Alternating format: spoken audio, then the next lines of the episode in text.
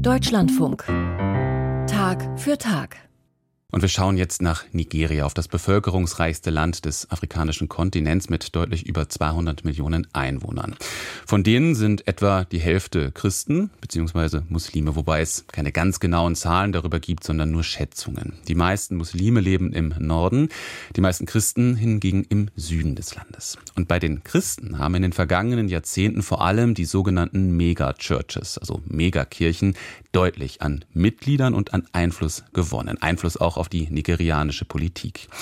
Einer der prominentesten Prediger war der vor gut zwei Jahren verstorbene Gründer der Synagogue Church of All Nations, einer Kirche der charismatischen Bewegung. Und sein Name T.B. Joshua, der mit gewaltigem Erfolg vor tausenden Menschen und im kircheneigenen Fernsehsender als Prediger und als Prophet auftrat. Recherchen der britischen BBC haben nun ergeben, offenbar hat er jahrzehntelang Frauen und Mädchen vergewaltigt. Dunja Sadaki über den Fall und über die Rolle der Megakirchen in Nigeria. Amen. Hallelujah. Love is the greatest. Let love lead. Die Liebe ist das Größte und soll regieren. So klingt einer der mächtigsten Pastoren Afrikas, der nigerianische Pastor Tibi Joshua, gestorben 2021. Er war Fernsehevangelist, Kopf der Synagogue Church of All Nations, verehrt als Prophet. Sein Wort war nicht nur eine christliche Botschaft, sondern galt als göttliche Offenbarung. Doch der so geliebte Pastor hatte scheinbar eine dunkle Seite, enthüllen nun zweijährige Recherchen der britischen BBC. Darin kommen ehemalige Jünger zu Wort. Aus Nigeria, Großbritannien, Deutschland, sogar seine eigene Tochter.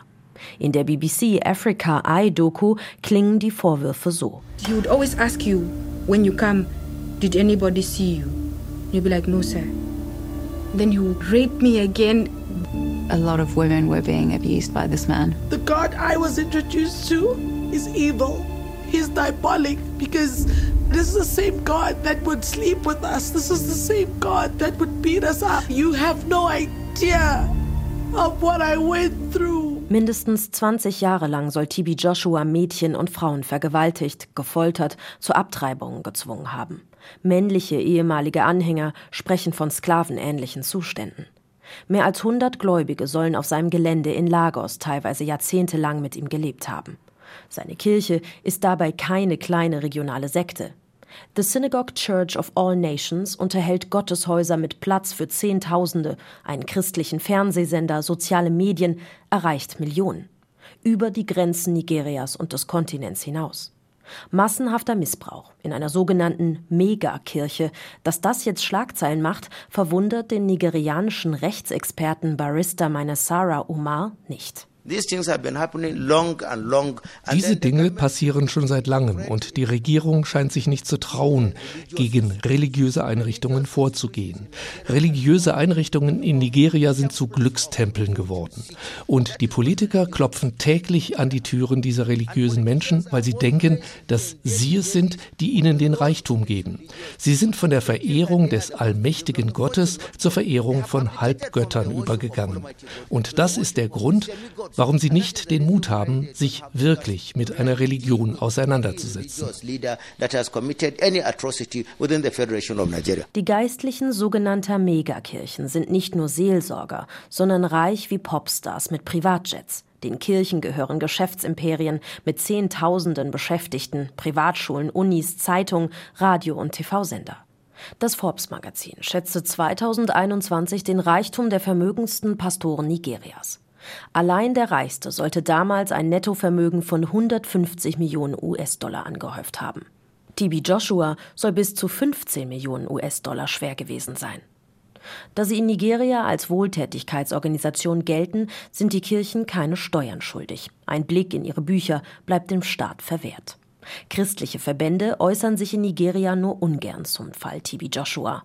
Pastor Johannu Buru von der Christ Evangelical and Life Intervention Ministry in Kaduna im Norden des Landes sieht zumindest einen Schaden für die christliche Gemeinschaft. This will affect his Das wird die lokale und internationale Anhängerschaft von TB Joshua und seiner Kirche beeinflussen. Aber auch die Kirche, nicht nur in Nigeria. Wir müssen jetzt wieder auf Anfang und unsere religiösen Führer überprüfen. Woher kommen sie? Welche Aktivitäten betreiben sie, die das Gesetz vielleicht nicht kontrollieren kann? Wenn solche teuflischen Menschen ausfindig gemacht werden, sollten sie nach dem geltenden Recht und der nigerianischen Verfassung bestraft werden by the existing law and constitution of Nigeria. TB Joshuas Kirche, the Synagogue Church of All Nations, hat sich zu den Vorwürfen geäußert. Auf die BBC-Anfrage hieß es, Anschuldigungen gegen den verstorbenen Pastor seien nicht neu und unbegründet. Keine davon sei jemals mit Fakten untermauert worden. BBC-Recherchen über den 2021 verstorbenen Gründer einer nigerianischen Megakirche. Dunja Sadaki hat darüber berichtet.